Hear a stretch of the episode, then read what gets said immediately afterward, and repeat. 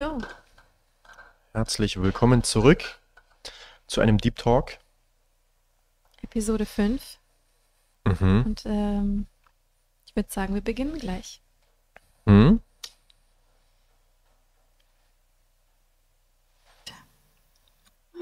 Woher weißt du, wer dir das erlaubt? Wurde dir eine Aufgabe gegeben oder hast du sie dir genommen? Rituale haben einen Sinn. Wenn du etwas tust, was nicht erlaubt ist oder eine Aufgabe erledigst, die dir nicht übertragen wurde, dann wirst du während dieser Rituale leiden. In deinem tagtäglichen Leben wirst du es auch bemerken. Emanationen haben viele Formen und wer sich mit diesen Dingen auskennt, wird keine Probleme damit haben zu erkennen, mit wem er es zu tun hat und was die Botschaft ist. Bist du ein menschliches Wesen? Ich bin so wie du in menschlicher Form präsent. Auch sehr schön formuliert. Bist du ein Mensch? Ich bin in menschlicher Form präsent. Ist ja ein Unterschied. Wahrscheinlich präsenter als einige Menschen. Sagt ja eigentlich aus, dass wir spirituelle Wesen sind, die in menschlicher Form präsent sind und nicht Menschen sind. Mhm. In dem Sinne. Weil es trifft ja beides zu. Wie wird dieses Wissen gewonnen? Durch harte Arbeit oder passiert es einfach einem? Dies wurde von mir in einem früheren Beitrag beantwortet. Kurz gesagt, du hast die Pflicht, es zu gewinnen. Enthaltsamkeit führt dich an den rechtmäßigen Ort, von dem aus alles beginnt.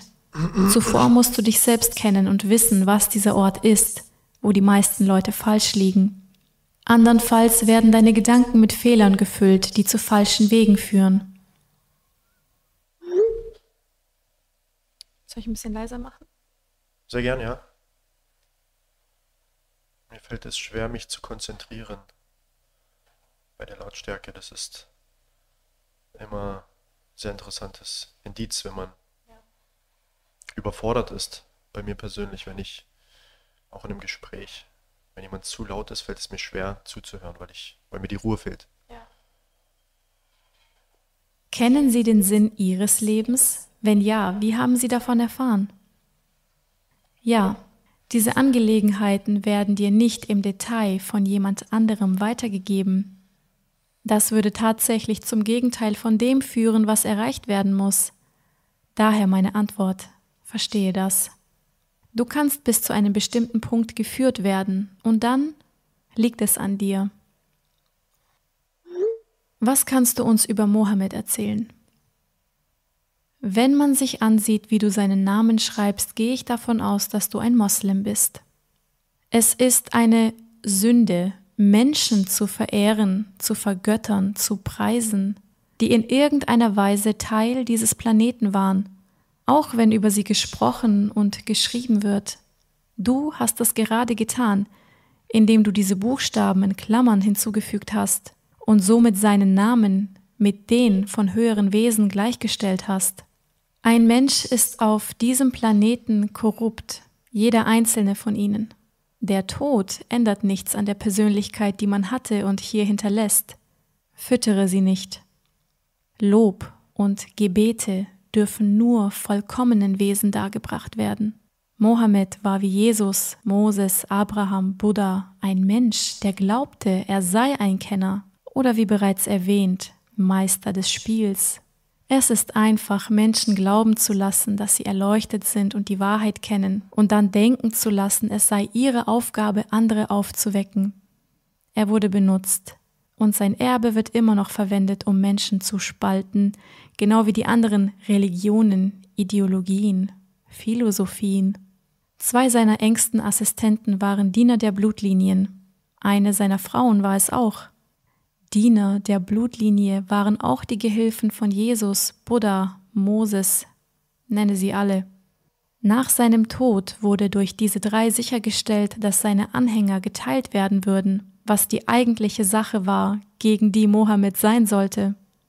Muslime, die an verschiedene Strömungen des Islams glauben, rebellieren also tatsächlich gegen ihren eigenen Propheten, und das wären so ziemlich alle Muslime. Der Koran hat einen Kern der Wahrheit, aber dieser schwimmt in einem Meer von Perversionen zusammen mit den anderen heiligen Büchern. Er wurde von vier Personen aus drei Ländern geschrieben. Eines aus dem Westen, zwei aus dem Nahen Osten.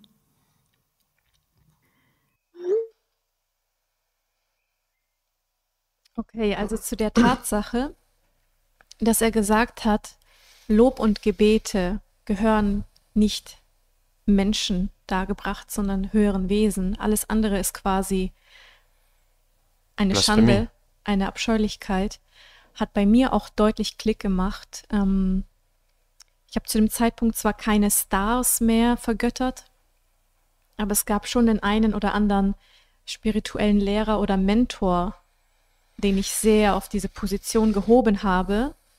Ähm, wo ich aber das gehört habe, wurde mir, wurde mir klar, hey, diese Menschen sind auch nicht perfekt. Wie er sagt, jeder Mensch auf dieser Welt ist korrupt. Na klar, wir sind ja alle irgendwo gespalten und in der Perspektive des Egos. Wie sollte man uns verehren in diesem Zustand? Diese Verehrung gebührt den wahren höheren Wesen, weil alles andere wäre eine Beleidigung an diese höheren Wesen. Also deswegen auch in irgendeiner Folge von mir damals habe ich gesagt, wir sollten uns nicht einfach als Götter bezeichnen, weil Stand jetzt sind wir nun mal keine Götter. Ist, wenn ich mich als Göttin bezeichne, was denkt dann der oder das wahre Göttliche? Mhm. Also,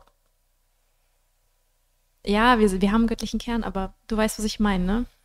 Es ist irgendwo dann ja. eine Beleidigung, wenn du stelle vor, die Nation hat einen König auserwählt, weil dieser König ähm, einen reinen Charakter hat und an seiner Liebesfähigkeit gearbeitet hat und bewusster ist als alle anderen. Und dann kommt aber einer daher und sagt, ich stelle mich mit dem König gleich. Wobei er nicht mal halb so weit gekommen ist wie der König. Was sagt das dann über den König? Das beschmutzt seinen Titel. Ähm, und deswegen macht das alles Sinn, ne? Dieses verehre Menschen nicht, vergöttere Menschen nicht. Lob und Anerkennung gebühren eigentlich den höheren Wesen, die es ja tatsächlich verdient haben, weil sie es naja, geleistet haben im Voraus. Ja, definitiv. Sehr wichtig. Mein Schamane aus Costa Rica hat das mal einem Freund von mir gesagt, heb mich nicht auf diesen Thron. Mhm. Die meisten Schamanen, eigentlich alle, die ich kennenlernen durfte, haben sich selbst nicht als Schamane bezeichnet, weil sie sich dessen bewusst sind, dass sie als Mensch hier sind auf dieser Ebene ja. und dass sie eben all diese Seiten eben auch haben, die ein Mensch hat. Und als mein Freund unseren Schamanen damals dann gesehen hat und nach den Zeremonien gesehen hat, wie er eine Zigarette geraucht hat, hat es in seinem Kopf gerattert, diese Verurteilung, die Bilder, die man kreiert. Mhm. Aber er ist doch ein Schamane, er sollte doch das nicht machen oder das nicht. Also dieses Hochheben auf ein Podest ähm, ist eine Sache, da sollten wir wirklich aufpassen. Mhm. Ja. Insider, bist du ein Antichrist? Jesus von Nazareth ist nicht der Christus. Weder ist alles, was ich gesagt habe, antichristlich. Diejenigen, die das Gegenteil behaupten, sind es. Also ist eine Familie, wo die Kinder auf natürliche Weise mit dieser Fähigkeit Visualisation geboren werden, Teil der Blutlinie? Nein. Tatsächlich ist es so, dass jemand ohne jegliche Verbindung zu diesen Familien diese Fähigkeit besitzen kann. Diese Fähigkeit ist für jeden zugänglich. Man muss sich einfinden. Es wird durch das göttliche Gesetz allen bereitgestellt, die danach suchen. Ich habe versucht, dies vorhin klarzustellen. Das Blut, die Gene etc. sind nicht so wichtig, wie sie scheinen. Der physische Bereich ist schwach und kann das Göttliche nicht beeinflussen. Jemand, der keinerlei Verbindung zu den Familien hat, kann so von Göttlichkeit betroffen sein, dass er alles übertreffen könnte, was die Blutlinien jemals zusammen erreichen würden. Bestimmte Individuen werden in die Blutlinie hineingeboren, um in der Lage zu sein, über die Menschen unter bestimmten Bedingungen zu herrschen. Darum geht es hauptsächlich bei der Blutlinie. schön, was er gesagt hat. Es kommt nicht darauf an, woher du kommst, welchen Hintergrund du hast, wie dein physisches Bild aussieht. Jeder könnte von dieser Göttlichkeit triefen. Und alle, die in irgendwelchen höheren Positionen stehen, zumindest im physischen, übertreffen. Schön auch diese Worte von jemandem in so einer Position zu hören. Angenommen, es ist tatsächlich so. Mhm. Ja, die positive Energie, die, die reißt die negative hoch. Und man, was ich. Wenn man eine Person hat, die komplett in Liebe schwingt, mhm. dann nimmt sie einen großen Kreis um sich herum mit oh ja. und hebt deren Schwingung. Das ist der Impact, der riesengroße Impact, den ich da sehe. Ja. Und wie er auch sagt, das Physische ist schwach und äh, kann die Göttlichkeit quasi nicht beeinflussen. Das ist sehr, sehr schön, weil manchmal erscheint es uns so, als ob das Physische dominiert. Das Physische, das Materielle in unserem Leben ist so das Einzige, was es gibt. Und wir sind dem komplett ausgeliefert. Dabei ist das Physische so schwach und kann so leicht manipuliert werden, weil eigentlich das Geistige dominiert. Und ja, Göttlichkeit wird auch nicht tangiert vom Physischen. Das heißt, egal was hier auf dieser Ebene passieren sollte, deine Seele ist davon nicht betroffen. Also auch wenn man hier gegen das System geht oder irgendwann mal demonstriert und eingesperrt wird und bedroht wird. Das ist alles aus Seelenperspektive. Das ist, deine Seele ist so stark und unantastbar. Egal was hier passiert, das tangiert sie nicht, das macht sie nur stärker. Das ist ein sehr guter Reminder, um raus aus, aus Gefühlen der, der Schuld vielleicht zu kommen, finde ich persönlich. Mhm. Für mich sind die Elite die, die das Geld vor die Menschen stellen oder vor alle wahren Werte allgemein. Das sind die, die sich ihre Position erkaufen oder sie erben, unabhängig davon, ob sie dafür qualifiziert sind oder nicht. Du hast gerade erfolgreich deinesgleichen beschrieben, nicht die meinen. Finde ich auch witzig, weil ist ja so.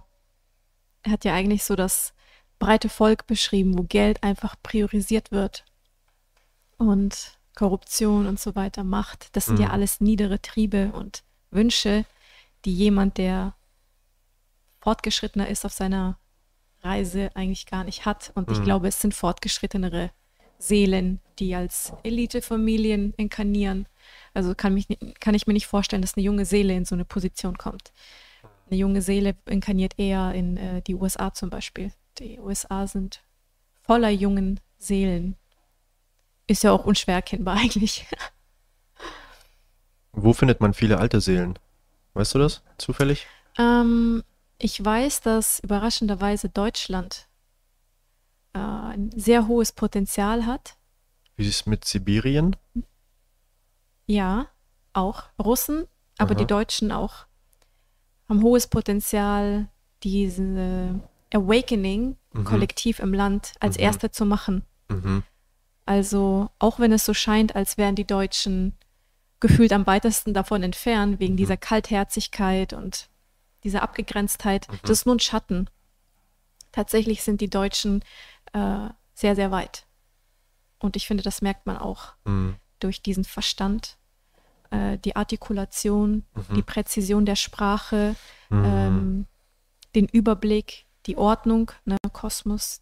Mhm.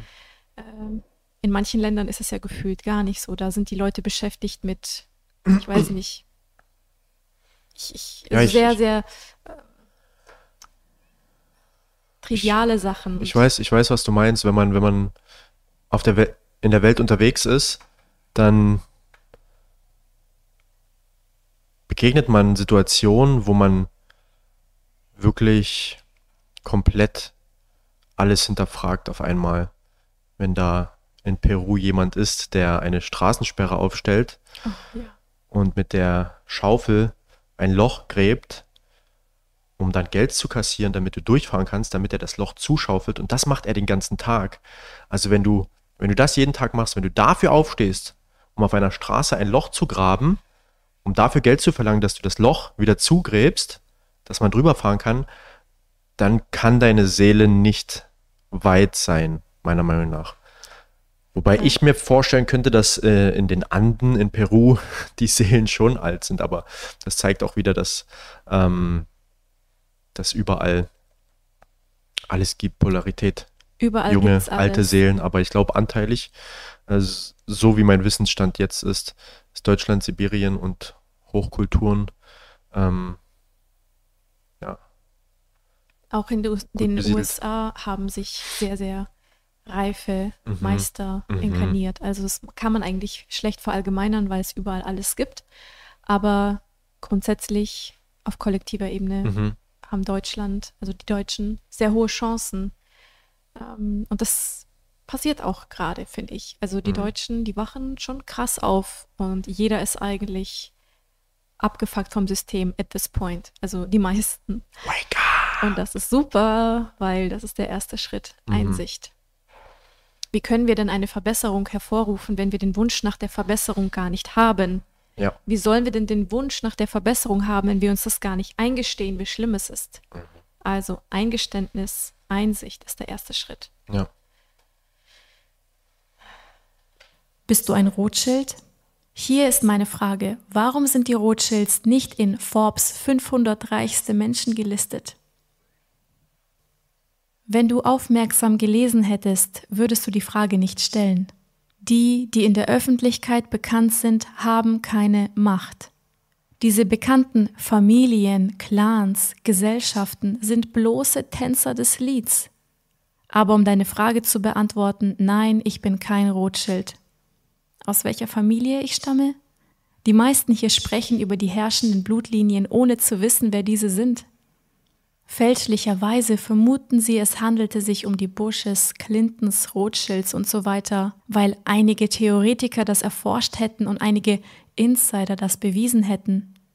Ich stamme aus einer herrschenden Familie, dessen Name kaum in der Geschichte auftaucht. Niemand wird je wissen, wer wir sind. Zweitens, dass du Forbes als eine zuverlässige Quelle für solche Listen akzeptierst, bestätigt, dass du leicht zu manipulieren bist und überhaupt keine Ahnung hast, was hier vor sich geht. Dieser Sarkasmus. ich feiere das so hart.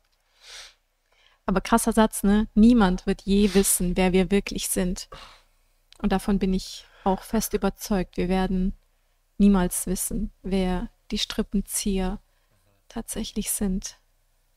Also, ja, für mich, für mich bringt das auch Gelassenheit mit. Mhm. So dieses, es ist okay. Es ist vollkommen okay, dass das, dass wir das niemals erfahren werden. Ja. Es ist vollkommen okay. Gehört halt zum Spiel. Ja. Wertigkeit, ein interessantes Wort. Erwartest du von uns, denjenigen, die über die Welt der Polarität Bescheid wissen und unser Bestes geben, das Spiel der Polarität nicht zu spielen, dass wir glauben müssen, es wert zu sein? In wessen Augen? Es kann nur in unseren eigenen sein. Was ist mit dem Glauben, dass das Universum in unserem Inneren existiert? Gaia und alle anderen dimensionalen Realitäten sind Illusionen, nicht? Also ist das Gefängnis eine Illusion, stimmt's? Übrigens haben wir keinen freien Willen auf diesem Planeten. Weißt du, wer diesen New Age Nonsense erfunden hat, den du gerade bewirbst? Wenn dieses Gefängnis reine Illusion ist, dann geh doch raus. Na los, tu es jetzt. Es ist nicht wie im Film. Du spielst die Opferrolle. Du akzeptierst nicht einmal, dass du einen freien Willen hast. Deshalb wird man immer über dich regieren. Ich komme vielleicht morgen wieder. Akzeptieren, dass wir Schöpfer sind unserer Realität, ist für viele, glaube ich, erstmal richtig schmerzhaft. Aber das brauchst du, um in die Eigenmacht zu kommen, um dir dein Leben nach deinen Vorstellungen und Wünschen zu kreieren. Ja. Ich Ich habe auch lange Zeit alles nach außen geschoben. All möglichen beschuldigt, nur mich nicht. Bis ich einmal die komplette Verantwortung auf mich gegeben habe. Mein Körper ist krank, ich gebe zu, ich habe mich selbst krank gemacht. Mhm. Ich wurde von dem und dem Mann verletzt, missbraucht. Ich gebe zu, dass ich resonant war zu so einem Ergebnis. Mhm. Ich sehe Dunkelheit in der Welt, ich sehe Unfairness, ich sehe Gewalt. Mhm. Ich gebe zu, dass die Außenwelt ein Spiegelbild meiner Innenwelt ist und dass ich projiziere, was auf der Leinwand letztlich zu sehen ist. Mhm. All diese Dinge erst einmal zugeben, dass du in der Verantwortung stehst für dein Leben, für deine Gesundheit, für deine Beziehungen, für deine Glückseligkeit. Das ist erstmal schmerzhaft, weil man realisiert, dass man selbst vielleicht der Täter war. Und wir verletzen uns oft. Also unterbewusst allein schon verletzen wir uns eigentlich ständig, wenn wir nicht achtsam sind. Durch die Dinge, die wir uns selbst sagen jeden Tag, durch die Beziehungen, die wir eingehen, durch das Essen, was wir essen, durch die Tätigkeiten, die wir unternehmen, die uns gar nicht erfüllen, ähm, durch dieses Kleinhalten, was wir angewohnt sind. Also ich meine, sag mal öffentlich auf Social Media, hey, ich bin wunderschön, ich liebe mich, ich bin erfolgreich und so weiter. Meistens wirst du dafür auch noch gehasst. So, was fällt dir ein, sowas über dich selbst zu sagen, wie eingebildet. Aber das ist eigentlich unsere Wahrheit. Das heißt, wir haben gelernt, uns ständig selbst zu verletzen. Mhm. Das ist krass. Wenn man sich das mal eingesteht, okay, ich bin dafür verantwortlich und durch den Schmerz zu gehen, dass man sich das selbst jahrelang angetan hat. Dann aber plötzlich in den Schiff zu kommen, ja, Moment mal, wenn ich die ganze Zeit am Steuer saß, bedeutet das ja auch, ich kann umlenken. Und ich kann bestimmen, wie mein Traumleben aussieht. Mhm. Und ich ja, kann bestätigen, dass ein Traumleben möglich ist. Ja, das ist sogar irgendwo deine Pflicht, glücklich zu sein, weil das Leben profitiert nicht von deinem Leid. Mhm. Leid bedeutet Stagnation und Leid ist auch nicht mit Schmerz gleichzusetzen, weil Schmerz ist ein kurzer Impuls, der dir den richtigen Weg zeigt. Da nicht, Oh, das ist sehr gut. da nicht, so nicht, nicht auf die Art und Weise. Ja. Schmerz ist ein kurzer Impuls. Schmerz ist dein Freund. Ohne den Schmerz wären wir vermutlich viel schneller tot, einfach nur, weil wir unseren Körper ähm, ja, demolieren würden, ohne es zu merken.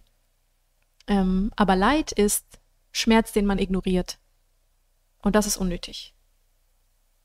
Das heißt, es ist unsere Pflicht, Glückseligkeit zu erfahren und danach bewusst zu suchen. Und ja, das kommt irgendwann mal in mein Buch, wenn ich eins schreibe. Apropos Buch, ähm, für diejenigen von euch, und ich habe einige Nachrichten bekommen, die Interesse haben an einer schriftlichen Fassung von dem übersetzten Interview. In der Infobox ist ein Link, wo man sich das E-Book dazu kaufen kann. Ich habe alles nochmal gebündelt und äh, ein bisschen mehr dazu geschrieben. Ähm, somit unterstützt ihr auch unsere Arbeit. Das heißt, dieses Interview ist in Textfassung jetzt auch verfügbar. Und ja, ich weiß, dass einige einfach mögen, das Ganze nochmal schriftlich zu haben, Notizen zu machen, damit wirklich zu arbeiten.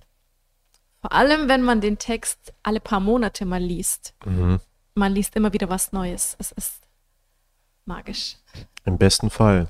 Ja. Wenn du wächst, liest du immer wieder was Neues, weil du ja von einer anderen Perspektive blickst. Ich fand es sehr gut mit dem Schmerz, wie du das beschrieben hast, dass das ein kurzer Impuls ist, dass man vom Weg abkommt.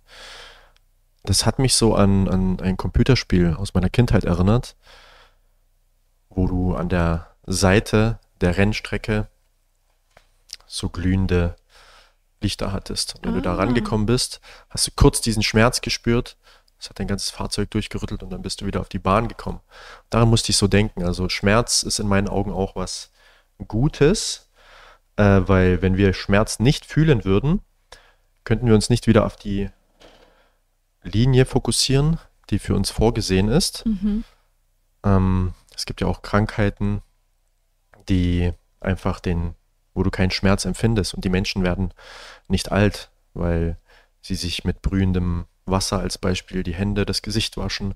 Wenn du das nicht spürst, verbrennst du dich als Mhm. Beispiel. Also Schmerz ist immer ein guter Impuls, auch der Unterschied zwischen Schmerz und Leid, super erklärt. Ja. Und jetzt versteht man vielleicht auch, warum die Pharmaindustrie eigentlich, also oftmals den Sinn und Zweck hat, unsere Emotionen zu unterdrücken. Mhm. Damit eben diese Botschaften des Schmerzes gar nicht mehr durchkommen, obwohl sie so zwingend gehört werden sollten. Mhm. Ja, Pain Blocker. Mhm. Scheiß auf die Nachricht, die dein Körper oder dein höheres Selbst dir gerade schickt. Ja. Wir blockieren das. Ja. Pain Blocker. Schmerztabletten, Schmerzspritzen. Nur, dass man halt in dem Moment nicht versteht, dass die Nachricht einfach nur lauter wird. Sie verschwindet ja. nicht. Und es wird sich ein anderes Ventil suchen. Mhm. Ein anderes Symptom. Also Pharmaindustrie, wie viele andere Industrien, könnte man darüber wirklich auch ein Buch schreiben. Mhm. Was es ist, auf energetischer Ebene auch, spirituell mhm. gesehen. Und ich rede hier aber nicht von ähm, Ärzten und Chirurgen, die tatsächlich im Notfall am physischen Körper ähm, Unterstützung geben, ne, wenn man einen ja. Unfall hatte oder sowas, sondern ich rede von diesen Pharma-Abonnement, wo man wirklich sich Drogen initiiert, um vom eigentlichen Sein wegzukommen, ja. statt sich zu sich zu befinden wieder. Wir hatten ja gestern auch dieses Gespräch, Drugstore, Drugs, was sind Drogen? Und daran denke ich gerade, weil genau das ist das, wenn du diese, diesen Schmerz immer blockierst, unterdrückst, dann wird es schlimmer und wird schlimmer. Und ja. wir werden kränker und kränker. Also jeder, der eine Hausapotheke hat, darf mal seine Hausapotheke überdenken und vielleicht an äh, sich den Kräutern öffnen, die eben in der Gegend wachsen, wo man lebt mhm. und sich damit beschäftigen, weil alle Naturheilkräuter haben die Heilkraft in sich. Das heißt ja so schön, für jede Krankheit gibt es eine Pflanze auf der Erde. Ja. Und deswegen, ich nehme ja gern dieses Bild bezüglich Drugs, ne, Drogen. Mhm. Wir arbeiten ja ganz offen und ehrlich mit Pflanzenmedizin also mit bewusstseinserweiternden Substanzen, wie zum Beispiel äh, psilocybinhaltige Pilze, Rapé, Tabak, ähm, Santa Maria, also Cannabis, äh, Bufo alfarius, Cambo und so weiter. Also alles, was aus der Natur kommt. Und manchmal, wenn unsere Klienten mit uns anfangen, mit diesen Pflanzen zu arbeiten, betiteln das ab und zu mal so als Droge oder mhm. Trip. Mhm. Wir korrigieren die dann immer, weil der Begriff Droge wurde irgendwo geschaffen auch vom System, damit man verschiedene Substanzen wie zum Beispiel Pilze mit Crystal Meth, mhm. mit Marihuana, mit Heroin, mhm. ja, mit diesen ganzen guten Dingen, die dich eigentlich, wenn du sie nimmst, wieder zu dir bringen. Die mhm. verbinden dich wieder zu deiner Natur, zur zu deiner Quelle, zum mhm. höheren Selbst. Und die anderen chemischen Substanzen bringen dich weg davon. Also wer, wer, wer schon mal jemanden gesehen hat, der drogenabhängig war ähm, und auf Crystal oder Heroin und wie gesagt, was es da nicht alles gibt, ist, die sind ja komplett weggetreten von sich. Das ist nicht die Verkörperung des höheren Selbst in dem Moment, sondern ein komplettes Gegenteil. Das heißt, die haben bewusst einen Topf genommen und haben da die Dinge genommen, die den Menschen helfen zu erwachen mhm. und die, die den Menschen tiefer schlafen lassen und haben das alles gelabelt als ist schlecht für dich und illegal. Weil ja. wenn jeder Mensch mit Pflanzenmedizin zu tun hätte, die Welt würde sich sehr schnell wandeln, mhm. wobei das natürlich ein gewisses Bewusstsein schon voraussetzt. Man kann auch Pflanzenmedizin missbrauchen und das sehen wir sehr, sehr oft. Ja. Ähm, aber das nehme ich immer sehr, sehr gern als Beispiel. So äh, Droge, bitte, bitte öffnet euren Geist dafür, dass viele dieser Drogen keine Drogen sind, sondern Geschenke der Natur, die uns helfen, wieder zum höheren Bewusstsein zurückzufinden, wenn man sie bewusst nutzt und im gesunden Maße auf die richtige Art und Weise mit der richtigen Absicht. Sehr schön zusammengefasst, ja.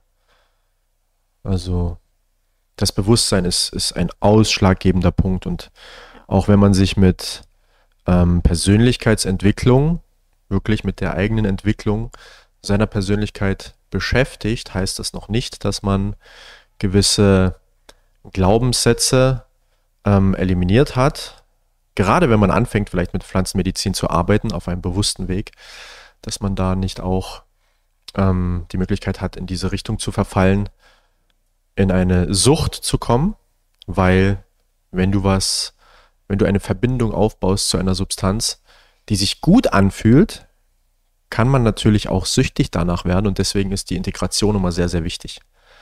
Ähm, dass wir wirklich nicht nur dem hinterherjagen, diese, dieses euphorische Gefühl, dieses bewusstseinserweiternde, verbindende zum Universum äh, und zu unserem Herzen, sondern dass man die Messages, die man da bekommt, dass man die wirklich integriert und damit arbeitet.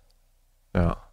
Und es ist ja auch ein Unterschied, ob etwas emotional, mental süchtig machen kann, weil das kann jede Sache. Das kann Sex ja. sein, das kann Social Media sein, das kann mhm. Serien gucken sein. Also brauchen wir gar nicht mit dem Thema Sucht anfangen, wenn es um Pflanzenmedizin geht, weil alles kann dich süchtig machen. Ähm, aber tatsächlich nur diese synthetisch hergestellten Substanzen machen wirklich körperlich süchtig, wie zum Beispiel Heroin. Mhm. Also das, da kriegst du auch richtig Entzugserscheinungen und Schmerz und Leid, wenn du es nicht mehr nimmst. Das ist auch so ein super ah. Indikator, so ist etwas ein Geschenk oder ist etwas so eine Art Falle, weil das eine zieht dich hinein in diese Abwärtsspirale. Ja, ja, ja. Und das andere zieht dich aber eher in die Aufwärtsspirale. Ja, ich tue mich da, ich tue mich da tatsächlich schwer bei, bei solchen Gesprächen bezüglich, was ist eine Droge im negativen Sinn und was ist Medizin.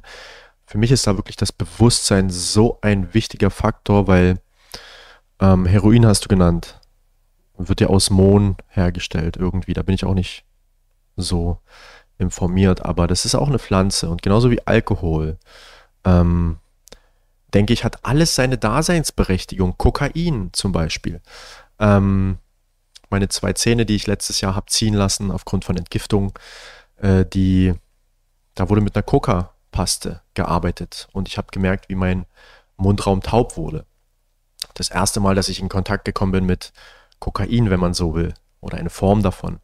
Aber ja, wenn man das eben synthetisiert und einfach nicht das Bewusstsein hat, dann, dann es halt, dann geht es in den Missbrauch und dann fühlt man alles Negative eben auch und kann eben auch süchtig werden. Man kann, das liegt daran, dass man jede gute Sache missbrauchen kann ja. und dann dementsprechend die korrupte Version davon nutzt. Das ist mhm. bei der Liebe so, das mhm. ist beim Geld so, bei Sexualität mhm. ist das so.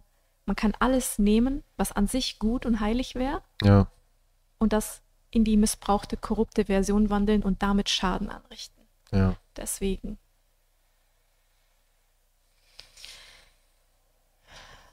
27. September 2005 Statement Insider Bevor ich anfange, muss ich sagen, dass ich nicht alle Posts sehen kann. Manche sind leer, also könnte ich Fragen übersehen. Wenn das der Fall ist, dann frage erneut. Unterlasst es immer wieder dieselben Fragen zu stellen, überprüft erst den Thread und seht nach meinen Antworten. Manchmal erwähne ich auch Bereiche, über die nicht gefragt wurde, die dir vielleicht trotzdem im Sinn schwebten. Also lest genau. Und wenn diese Wesen Luzifers sind, antworte in fünf Worten oder weniger bitte. Du hast zwölf Wörter und eine Ziffer verwendet. Ohne es zu merken, hast du einen Teil eines Rituals gestartet. Bist du ein Wesen des Luzifers? Verschiedene Wesenheiten haben verschiedene Eigenschaften, weshalb sie während Ritualen leicht zu identifizieren sind. Wenn es ein bösartiges Wesen wäre, welches mich führt, dann würde ich jetzt nicht so sprechen, wie ich es tue. Jemand, der von bösartigen Kräften geleitet wird, kann bestimmte Wörter oder Sätze nicht aussprechen oder schreiben, ohne dass es Auswirkungen auf ihn hat. Diejenigen, die von solchen geleitet werden, können außerdem nicht akzeptieren, bestimmte Dinge zu hören oder zu lesen, ohne äußerst aggressiv zu werden. Einige Beispiele findest du sogar im Thread. Im Folgenden erfährst du, wann bösartige Wesenheiten präsent sind. Jedes Mal, wenn du fluchst, negativ sprichst, etwas schmiedest oder ausheckst, aggressiv wirst, Lügen sprichst, einen Mord unterstützt, sexuell erregt wirst, Angst hast, eifersüchtig bist, sogar wenn du überaus laut lachst, wenn du im Übermaß freudig bist. Also alles im Zusammenhang mit Emotionen, Leidenschaften und Wünschen. Dann erscheinen sie in deiner Nähe. Einer, zwei, drei oder mehr von ihnen. Bösartige Wesenheiten stammen aus diesem Reich. Das ist ihr Zuhause. Du kannst sie nicht dafür hassen, dass sie ihre Aufgabe erfüllen, ihre rechtmäßige Pflicht. Und es ist nach wie vor mit deinem Verhalten verbunden. Verstehe Folgendes. Du bist der Täter und sie reagieren. Sie lösen nichts aus. Du tust das. Wenn du sie hast, dann verfehlst du einen wichtigen Teil der Realität. Respektiere sie bis zu einem gewissen Grad. Das wird auch zeigen, dass du dir ihrer bewusst bist und das wird anerkannt werden. Ich schreibe bösartig in Anführungsstrichen, weil sie nicht wirklich bösartig sind. Sie erscheinen nur so in deiner hergestellten Wahrnehmung. Menschen sind Täter, die die Opferrolle spielen. Oh. Boah. Wow. Es sind sehr viele Bilder in meinem Kopf gekommen. Ja. Was ist dir gekommen? Ach, so viel. Ähm, Menschen sind Täter, Wow. die die Opferrolle spielen, könnte Mm. ein Buchtitel sein. Dieses, Menschen sind Täter, die die Opferrolle spielen. ja, es kommt immer durch dich. Also auch, also wir hatten mal ähm, kürzlich eine Zeremonie mit Pflanzenmedizin und eine Teilnehmerin hatte auch Bedenken, dass man besonders offen ist für niedere Wesenheiten und hier Schutz und alles. Und ja, Mhm. Schutz wichtig und gut. Ähm, aber letztlich wirst du so ein Wesen nicht anziehen, wenn es nicht in dir einen Resonanzträger gibt Mhm. dazu. Du bist der Täter. Mhm. Das sind nur die Reaktionen im Außen. Mhm. Du hast niemanden zu befürchten, außer das, was in dir selbst ist. Ähm, und auch dieser Gedanke, das ist ihr Reich. Wir sind am weitesten von der Quelle entfernt im physischen, wie es nur geht. Diese niederschwingenden Wesenheiten, das ist ihr Zuhause. Du kannst sie nicht dafür hassen, dass sie halt hier ihre Pflicht tun. Was auch immer das für eine Pflicht ist. Ich kann es dir nicht zu 100% sagen. Ich müsste darüber nachdenken erst länger. Mhm. Ähm, aber es heißt ja auch manchmal, dass zu Ayahuasca-Zeremonien zum Beispiel auch gewisse niedere Wesenheiten mit anwesend sind, die sich dann von diesen Sachen, von diesen ja, Bildern, Visionen, die sich da auch äußern, dieses Dunkle, die sich davon ernähren. Mhm. Heißt das vielleicht, dass sie dir helfen, davon loszukommen sogar? Also wir wissen ja gar nicht, was diese niederschwingenden Wesenheiten tatsächlich für Absichten haben. Ich kann mir vorstellen, es gibt einige, die sind wirklich dark as fuck. Mhm. Aber ich kenne einige spirituelle Lehrer, die sagen, an denen gibt es nichts zu befürchten.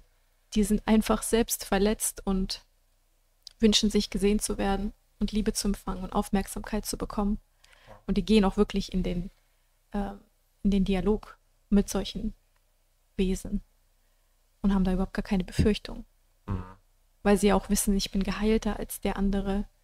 Also sehr, sehr krass und spannend. Kann man natürlich leicht drüber reden, wenn man so einem Wesen noch nie visuell begegnet ist, weil die sind ja wohl auch sehr, sehr groß und können auch sehr furchteinflößend aussehen, unangenehm riechen. Das kenne ich alles von Menschen, mit denen ich mich unterhalten habe, die dafür offen sind. Mhm. Also es kann auf jeden Fall in der Realität anders sein, aber so allein, allein aus der Theorie heraus erfüllen die halt ihren Job, sind nur Reagierende auf das, was wir eigentlich tun Mhm. und erfüllen wohl ihren Job. Und ich wurde einige Mal auch gefragt bei dieser Aufzählung, wann die immer vorhanden sind. Warum sexuell erregt dabei war, warum überaus lautes Lachen dabei war und im Übermaß freudig sein dabei war. Mhm. Das möchte ich kurz erklären. Das mit dem überau überaus laut Lachen, das ist eigentlich mir letztens erst aufgefallen. Wir waren auf einer, ähm, Hm. waren in einer Zenote Und das ist einfach eine Süßwasserquelle, blaues, türkises Wasser, umgeben von Palmen und Wasserfällen. Ein Ort der Ruhe, der Entspannung, des Friedens. Und da war eine Gruppe von Jungs und die haben besonders laute Musik angehabt und haben geschrien und haben richtig gepöbelt und überaus laut gelacht. Mhm. Und dann ist mir halt aufgefallen, dass das keine gute Energie war bei denen in dieser Ecke. Und das könnte man ja meinen, überaus laut lachen ist eine hohe Schwingung, aber die waren alle nicht in der hohen Schwingung. Mhm. Da war zwar dieses Ha, ha, ha, ha, ha, aber das mhm. war Low Vibration. Ja. Und dann habe ich das zu meiner Freundin auch gesagt und das Lustige war, dass wir beide auch gelacht haben, mhm. weil da war so ein Seil unter Wasser, so 1,70 unter dem unter der Oberfläche, worauf du gerade so stehen konntest, ne, weil die Zenoten sind ja tief. Und mir ist aufgefallen, dass sie so drauf stand und dann so fast umgekippt ist beim Taucherbrille anziehen. Und wir haben uns einfach gegenseitig äh, lustig gefunden, wie wir da so im Lachen noch über Wasser uns halten wollten. Und dann sagt sie, aber wir haben doch vorhin auch total laut gelacht. Ich so, ja, aber aus welcher Intention heraus? Wir mhm. waren zwei Kinder in dem Moment, ja. die sich am Leben erfreut haben. Mhm. Aufrichtig. Lachen verrät so viel. Aber Lachen kann auch aus Verzweiflung sein, dass man es gar nicht merkt, weil, oh, man, ja. weil man gar nicht glücklich ist, aber gerade irgendwie versucht, einen Moment zu kreieren, der einen Erfüllung schenkt. Mhm. Und äh, man kann ja auch jemanden auslachen mhm. oder aufgrund des Leid eines anderen lachen. Mhm. Also dieses überaus laut, äh, überaus laute Lachen ja. kann ja auch nervig wirken, wenn du im Restaurant sitzt und plötzlich lacht einer so ja. Das ist immer so, mm, ist that a high vibe? Or mm. rather no. Und meistens ist es eher oder kann mit einer negativen Absicht verbunden sein. Und negative Wesenheiten können dann in dem Moment natürlich da sein. Äh, das andere war mit überaus viel Freude verbinden, was damit zusammenhängt. Und sexuell erregt sein kommt auch auf die Absicht an. Die meisten, die sexuell erregt sind, sind es ja oft durch Pornografie mhm. oder durch ähm, den Zwang, die physische Befriedigung zu erlangen. Die mhm. wenigsten widmen sich der Sexualität eigentlich aus wahrer Intimität, den mhm. anderen wirklich zu erfahren, diese Vereinigung zu spüren. Mhm. Und deswegen glaube ich, hat er diese Sachen hiermit aufgezählt, weil Sexualität ist halt nicht immer heilig. Ja. Und über, ähm, überaus laut lachen und freudig sein ist auch nicht immer High Vibe. Deswegen hat er das hier mit aufgezählt, dass man hier differenzieren ja, sehr, darf. Sehr, sehr gut. Mir fallen da zwei Sachen ein, die ich eingeben würde. Einmal würde ich gerne eine Perspektive dazu haben. Wir waren vor einiger Zeit bei einem Event, bei einem Ecstatic Dance und da gab es auch eine Person, die überaus laut gelacht hat und sowieso sehr präsent war. Mich würde interessieren, wie du das wahrgenommen hast. Und im Anschluss kann ich gern sagen, wie ich das wahrgenommen habe. Ich finde, man darf hier einfach immer auf die Energie achten, die man in dem Moment verspürt. Du in siehst, sich selbst. Genau, du siehst mhm. diesen Menschen, du hörst diesen Menschen, du nimmst ihn wahr und geh mal kurz in dich. Fühlt sich das gerade lichtvoll an und aufrichtig? Mhm. Oder ist da irgendwas faul? Und dann mhm. weißt du eigentlich, welche Energie und Wesen da halt mitschwingen müssen. Mhm. Wirklich. Mhm. Bei dir? Ja, ich habe das, ich habe das eigentlich sehr, sehr ähnlich wahrgenommen. Ähm, die Person, wenn man sich sowieso dieser ganzen energetischen Reise öffnet, nimmt man viel, viel mehr wahr in Menschen, mhm. als man vielleicht vor drei, vier Jahren wahrgenommen hat. Und ich habe diese Präsenz in dem Raum wahrgenommen und es hat sich nicht gut angefühlt und darauf kann ich mich wirklich gut verlassen, auf mein Gefühl. Mhm. Ähm, ist sehr gut ausgeprägt. Und als eben dieses laute Lachen war, war es eher ein überstülpendes Gefühl. Und die Person hat das im Laufe des Abends auch bestätigt, mehrfach, indem sie eine sehr überstülpende Art an den Tag gelegt hat gegenüber anderen Menschen, gegenüber mir selbst, gegenüber dir. Also eigentlich mit jedem Menschen, mit dem diese, diese Person an dem Abend zu tun hatte, hatte sie eine sehr überstülpende Art und Weise, ähm, die sie in Humor verpackt hat. Mhm. Und ja, ich finde es gut, da in sich reinzufühlen und sich nicht überrumpeln zu lassen auch bei sowas. Ja. Ja. Spannend, wie, mhm. wie sensibel man wird mit, mhm. ähm, im Laufe der Zeit. Und ich war früher so unsensibel für Energien, dass ich mich auf ganz, ganz schlimme Menschen in dem Sinne eingelassen habe, wo ich einfach das nicht, nicht erfassen konnte. Ich war nicht verbunden mit mir. Mhm. Das ist der ich war nicht in der Ruhe und konnte das nicht deuten. Und heute deute ich so viel und bin deswegen empfindlicher. Mhm. Das ist auch so ein Anzeichen, wenn die Menschen empfindlich sind und sensibel sind und empathisch sind, die sind verbunden mit sich. Das ist gut. Ja. Nur wenn sie äh, nichts mehr spüren mhm. und richtig von falsch nicht mehr unterscheiden können und alles ist egal und man ist desensibilisiert, das ist ein Zeichen von, oh oh, not in tune with yourself. Ja, sehr guter Punkt. Weiter? Weiter. Wie verbindet sich echtes Bewusstsein mit diesem Gefängnis? Welche Techniken gibt es, um den Halt der Schnittstelle zu durchbrechen und das Bewusstsein zu befreien? Es kommt darauf an, was mit echtem Bewusstsein und Schnittstelle gemeint ist. Aus meiner Sicht heraus könnten die Begriffe beinahe das Gegenteil von dem, was du meinst, sein. Echtes Bewusstsein wird dir bereitgestellt, wenn du im Einklang mit dem Geist des Universums schwingst, welches laut dem göttlichen Gesetz agiert. Sie sind nicht dasselbe, so wie es manchen weisgemacht wird. Dieser Geist durchdringt alles. Er herrscht über alles. Wenn du dich also damit verbinden würdest, dann würdest du seine unendliche Kraft erfahren.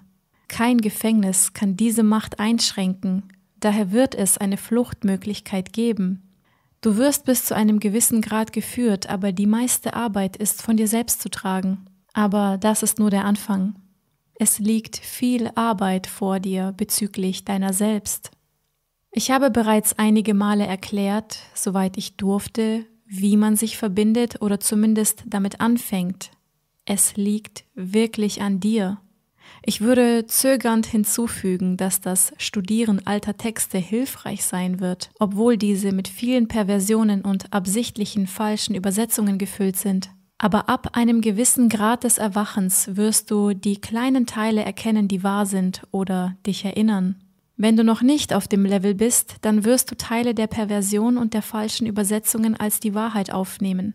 So wie es einige hier verdeutlicht haben und ich spiele auf eine religiöse Richtung besonders an und dann wirst du fehlschlagen. Möchtest du was dazu sagen oder können wir weiter? Ja, wenn wir das Thema Religion jetzt wieder anfangen, dann wird es ziemlich tief. Aber ich kann mir vorstellen, dass, ja, dass man da einfach wirklich erst an sich arbeiten darf in der Tiefe Mhm. Und da würde ich auch einfach nochmal an die Integration appellieren. Also jede Erfahrung, die wir machen, ist wunderschön und mega wichtig, aber wir dürfen nicht vergessen, diese Erfahrungen zu integrieren und nicht schon wieder bei der nächsten Erfahrung zu sein und wieder diesen Kick zu suchen. Egal, was das für eine Erfahrung ist. Mhm. Ob das jetzt Action ist, die wir einladen, indem wir irgendwo von Klippen springen oder irgendwelche Zeremonien machen, irgendwelchen Menschen begegnen, was auch immer die Erfahrung ist. Wir dürfen lernen, das zu integrieren. Was wäre eine Möglichkeit der Integration? Wie könnte man das machen, wenn ich jetzt zum Beispiel äh, eine intensive Zeremonie hatte? Hm.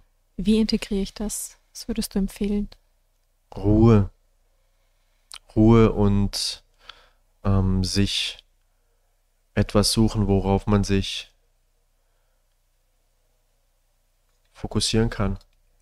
Also etwas, was einem Spaß macht. Wenn du da gerade fühlst, dass es Meditation ist oder wenn es das, also Expression einfach. Wenn es das Schreiben ist, wenn es vielleicht ein Singen ist, mhm. Instrument, einfach eine, eine Sache integrieren in den Alltag, äh, die du gerade fühlst, die zu machen und dem wirklich eine Chance zu geben. In einem guten Maß. Also nicht wieder mit dem Kopf durch die Wand. Okay, ich möchte jetzt das machen, dann jeden Tag fünf Stunden, sondern intuitiv, mhm. aber regelmäßig. Neue Routinen etablieren. Schön. Ja. Könntest du diese nennen? Bist du ein guter Kerl, der uns Ratschläge verrät oder herrschst du über uns? Hast du deine Meinung geändert oder was? Neutral bedeutet in diesem Zusammenhang, in dem ich es verwende, weder negativ noch positiv. Lediglich das Bereitstellen von Werkzeugen, die du so nutzen kannst, wie du es wünschst. Du bist der Täter. Oder würdest du behaupten, ich kontrolliere jeden Aspekt deines Lebens, jede Stunde, jede Minute, jede Sekunde und zwinge dich zu den Dingen, die du denkst, sagst und tust? Sei nicht auf das falsche Individuum wütend. Ist es notwendig zu wissen, warum wir hier sind, um zu fliehen oder nur herauszufinden, wer wir sind? Können die Antworten in einem selbst gefunden werden oder indem man sich bestimmten Gesellschaften anschließt oder indem man an göttliche Intervention appelliert oder in allen dreien? Oder in gar keiner? Du hast keine meiner anderen Fragen beantwortet. Ich hoffe, ich habe dich nicht verletzt. Es ist notwendig, einen Blick auf das ganze Spektrum zu haben. Wenn du nur einen Teil siehst, dann ist das so wie aus einem Fenster zu sehen, obwohl ein Teil der Aussicht mit einem Vorhang verdeckt wird. Du weißt nicht, was hinter dem verborgenen Teil ist und deshalb kannst du nicht entsprechend handeln. Was verdeckt das ganze Spektrum? Verstehe diesen Ort, was und wo er ist. Verstehe, was du bist, wie du hierher gekommen bist warum du gekommen bist, wie du zurückkehren kannst. Bereite dich auf die Antworten vor. Reinige dich selbst. Greife nach dem Geist. Spreche im Inneren und Äußeren, dass du bereit bist. Lebe strikt nach den Antworten. Schließe dich keinen geheimen Gesellschaften an, niemals, unabhängig der Umstände. Auch keiner Religion. Das beinhaltet auch The New Age. Akzeptiere keine menschlichen Gurus, Propheten, Priester, Rabbis, Imame, Päpste, Wahrsager, Medien, Dalai Lamas, Politiker, Autoren, Wissenschaftler, Prominente, Eltern und so weiter. Akzeptiere sie nicht als legitime Autoritäten bezüglich göttlicher Angelegenheiten. Bezüglich anderer Angelegenheiten ist es deine Wahl, sie zu akzeptieren oder abzulehnen, aber du musst die Konsequenzen dessen akzeptieren. Du brauchst nur dich selbst und das Göttliche. Kein Eingriff von anderen in Körpern. Ich wiederhole, kein Dazwischentreten von irgendjemandem.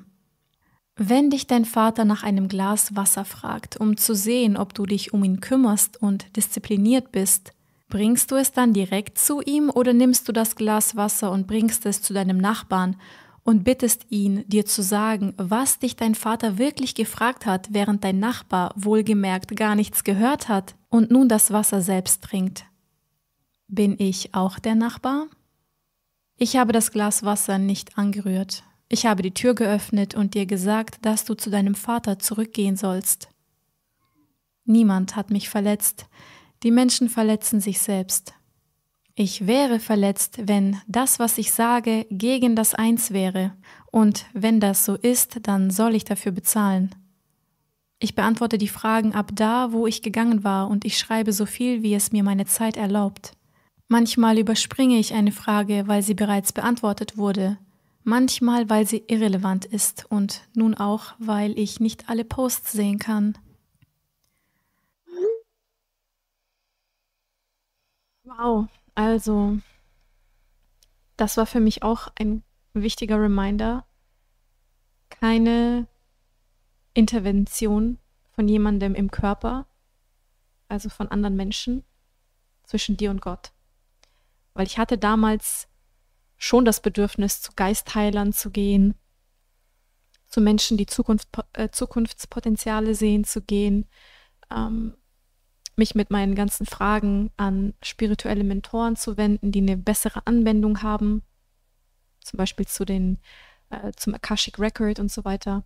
Man hat also nicht sofort ans Göttliche appelliert, sondern man hat immer mhm. Zwischen, eine Zwischenebene, eine menschliche mhm. in Anspruch genommen, bis ich eben gerade auch durch diesen Denkanstoß verstanden habe, Warum?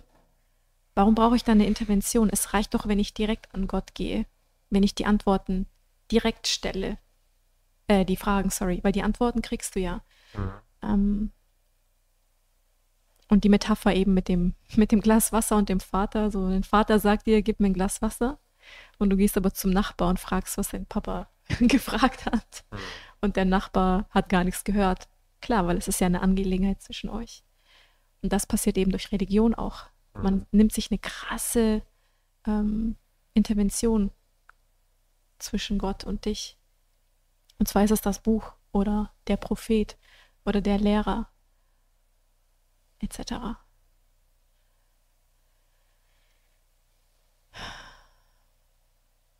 Weiter? Was sind deine Gedanken bezüglich Nesara, Planet X, Polsprung, Auferstehung? Wer oder was steht hinter diesen Märchen und warum? Nesara ist kontraproduktiv für dich persönlich und du wirst es im Laufe der Zeit merken. Planet X existiert nicht mehr, so wie viele andere Planeten, Monde, Sterne und Galaxien. Ihr Untergang bringt jedoch immer etwas hervor, was bedeutet, dass sie nie aufhören, ein Teil des Ganzen zu sein. Sie spielen ihre Rolle.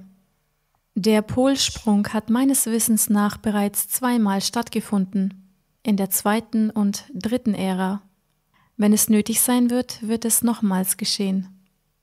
Bezüglich der Auferstehung oder Wiederkunft. Du wirst dorthin zurückkehren, wo du hingehörst, nachdem du erfolgreich warst. Das bedeutet, eine Wiederkunft auf die Erde kann nicht stattfinden, weil du nicht mehr hierher gehörst. Menschen, die auf einen Erlöser warten, der all die Arbeit für sie auf der Erde macht, versagen. Ich habe gemerkt, dass einige Christen sehr wütend geworden sind und mich auf persönlicher Ebene angegriffen haben, mich verdammt haben. Es ist ihre Wahl. Ich habe mehr über das Christentum als alle anderen Religionen gesprochen, weil die Fragen den Raum dafür gegeben haben. Ich würde und habe ähnliche Dinge über andere Religionen und Ideologien gesagt, insofern danach gefragt wurde.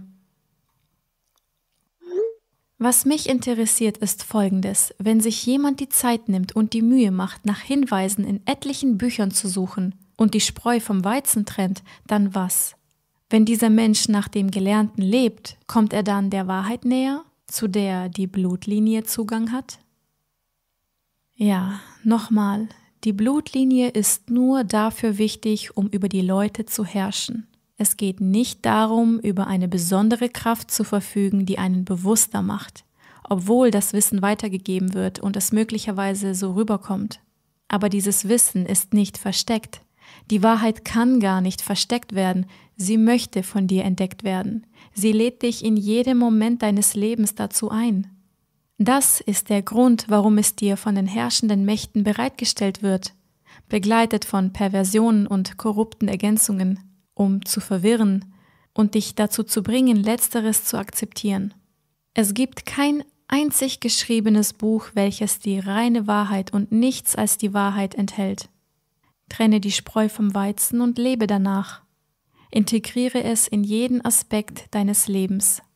Das ist der schwierigste Teil für Menschen, weil man über dieser physikalischen, materiellen Welt schweben muss, während der Körper das Gegenteil vorschreibt. Quasi der Körper schreibt vor, im physischen zu sein, du mhm. aber, um die Wahrheit zu verstehen, in dieser spirituellen Sphäre schwingen musst. Das ist dieses Balancieren zwischen Physis und Metaphysis. Mhm. Sehr spannend. Ja, sehr, sehr spannend und sehr interessant, das auch am eigenen Leib zu spüren. Bei unseren Soundhealings, die wir anbieten, spüre ich das immer wieder, dass, dass es den Menschen gerade am Anfang sehr schwer fällt, aus dieser Metaphysis zurückzukommen in diesen Körper, mhm. dass man da wirklich 30, 40 Minuten, eineinhalb Stunden teilweise braucht oder sogar noch mehr, dass man dann am Abend ins Bett geht, dann noch weiter reist in dieser Ebene und dann wach wird und dann erst wirklich darüber reden kann. Also mhm. ähm, ja, sehr interessant. Wie nah an der Wahrheit sind die Schriften von Neil Donald Walsh in der Buchreihe Gespräche mit Gott? Bist du irgendwie mit den Bird Tribes verbunden, die in Ken Careys Starseed Millennium Büchern erwähnt werden? Wie viel Wahrheit steckt in den Schriften von Sheldon Neidl von powerweb.com? Die Indianer haben ihr Wissen erfolgreich bewahrt, aber heutzutage und im letzten Jahrhundert wird es falsch dargestellt. Integration funktioniert. Bezüglich der erwähnten Autoren, wie ich bereits geschrieben hatte, ist es nicht in deinem Interesse, menschliches Eingreifen, menschliche Ratgeber oder Verkäufer zwischen dir und dem Göttlichen zu akzeptieren. Sie mögen vielleicht bestimmte Dinge sagen, die wahr sind, aber es wird nie vollständig sein. Niemand auf dieser Welt hat die Macht, irgendeinen von uns zu befreien. Niemand außerhalb des Planeten sieht einen Grund darin, uns zu befreien. Die göttliche Quelle selbst, wenn es sie denn gibt, wartet auf uns, bis wir uns selbst befreien, individuell. Es wird keinen kollektiven Aufstieg geben, kein kollektives Erwachen und wir, die Menschen, wurden von uns, den Menschen, getäuscht, unsere Strafe hier zu verlängern. Wir können bis in alle Ewigkeit hier bleiben, wenn wir so wählen, und wir haben ein Glaubenssystem entwickelt, welches es uns erlaubt, es so zu tun. Ich würde Folgendes aus dem Satz entfernen. Niemand außerhalb des Planeten sieht einen Grund darin, uns zu befreien. Und wenn es sie denn gibt. Bezüglich dem ersten Satz. Es gab einst eine Zeit, zu der es Wesenheiten gab, die die Macht dazu hatten. Aber es war nicht ihre Aufgabe, und die göttliche Quelle ist. Sie wartet nicht, sie will nicht, etc. Du bist auf dem Weg. Dein anderer Post hat das ebenfalls gezeigt. Aber zu leben ist ein wichtiger Teil der Aufgabe. schön. Zu leben ist ein wichtiger Teil der Aufgabe. Mhm. Vergiss es nicht. Nur wenn du gewisse Dinge weißt und oh. verstehst, und aufhörst zu leben, aber du bist doch hier, um weiterhin zu erfahren. Ja. Und auch zu leben. Wow. Zu verstehen, was deine Aufgabe ist. Das ist ein Thema, mit dem habe ich mich heute Vormittag beschäftigt, mhm. weil wir manchmal uns Aufgaben aufbürden, die wir gar nicht übernehmen müssen. Ich habe immer so einen Mutter-Theresa-Komplex ähm, und meine irgendwie die ganze Welt retten zu müssen. Mhm. So, ich kann das und das nicht haben, weil ich muss ja erst den anderen helfen, die es mhm. schlimmer haben. Das ist aber nicht meine Aufgabe. Ja. Jeder von denen ist Schöpfer seiner Realität. Jeder von uns hat die Aufgabe für sich selbst vollste Verantwortung zu übernehmen. Und ich sehe das bei unseren Klienten manchmal, dass die auch einen Mutter-Theresa-Komplex haben. Und mhm. unsere Klienten spiegeln uns ja laut dem Gesetz auch nur unsere Themen mhm. wieder, zumindest die, die vielleicht noch ein bisschen aktuell sind und mal geschwungen haben. Und dann zu erkennen, dass man das selbst macht, dass man sich selbst dimmt in seinem Licht, dass man ja nicht zu hell leuchtet und andere blenden könnte im übertragenen Sinne. Das ist genau das, was er anspricht. Das ist nicht deine Aufgabe. Gewisse höhere Wesen könnten auch eingreifen in unser Leben und Dinge fixen im Handumdrehen, aber es ist nicht deren Aufgabe. Mhm. Also ich glaube, wir dürfen uns alle mal wir dürfen uns alle mal verinnerlichen, dass wir uns selbst erstmal priorisieren sollten. Das hat nichts mit Egoismus zu tun oder anderen das Leben schwer machen oder so. Nein, priorisier doch einfach mal dich selbst. Nicht deinen Chef, nicht deine Eltern, nicht dein Partner, nicht deinen Kindern, sondern du ziehst dich selbst vor. Das ist doch die allererste Aufgabe. Und statt Mitleid mit anderen zu haben, hab doch einmal Mitleid mit dir selbst. Mit Gefühl vielleicht eher. Mit Gefühl, danke. Ja, sehr ähm, gut. Also, ich habe das richtig gemerkt, dass es eine meiner Lebensaufgaben ist, zu lernen, sich selbst zu priorisieren. Mhm. Zu lernen, sich selbst an erste Stelle zu stellen. Mhm. Und ja, ich arbeite daran. hm. Weiter. Und laut dem göttlichen Gesetz wurde Christus hierher geschickt, um die Situation zu korrigieren. Ja, Aber Christus ist nicht in den Körper eines Menschen namens Jesus von Nazareth abgestiegen vor 2014 Jahren am 20. März beinahe zwei Stunden vor Sonnenaufgang. Das ist die geheime Geburtszeit deines Sohn Gottes. Christus, der einen anderen echten Namen hat, aber ich verwende den Namen hier, erschien einmal, nur einmal, und das war in einer anderen Ära, nicht annähernd in unserer Ära in der auch Jesus von Nazareth lebte. Weißt du, wer das Wissen des wahren Christus am Leben hält? Und weißt du, wer das Wissen über den falschen Christus am Leben hält? Es ist das Gegenteil von dem, was du denkst. Auch interessant, diese Perspektive. Also die Christusenergie ist echt, hat aber nichts mit Jesus von Nazareth aus der Bibel zu tun, mhm. weil das dient der Agenda. Mhm. Also wieder eine Wahrheit genommen und die komplett verdreht, kennen mhm. wir ja. Ähm, und dass die Blutlinien dieses wahre Wissen erhalten und die Menschen aber die falsche Lehre erhalten. Wobei man denkt, die lügen uns an und wir kennen die Wahrheit. Nein, es ist andersrum. Mhm. Ähm, das ist auf jeden Fall ein krasses Statement, aber ich habe die Bibel nie gelesen, deswegen kann ich nicht sagen, wie viel da vom wahren, von der wahren Christus-Energie drinsteht. Ich glaube an Christ Energy. Ich bezweifle, dass es was mit der Bibel zu tun hat, weil das, wie gesagt, ein Teil von der Religion ist und die Bibel wohl auch widersprüchlich ist in sich, aber auch Wahrheiten enthält. Ähm, aber ich könnte mir vorstellen, dass es so ist, wie er sagt, dass hier bewusst wieder ein paar Sachen verdreht wurden, damit man sich auf die Suche begibt. Mhm.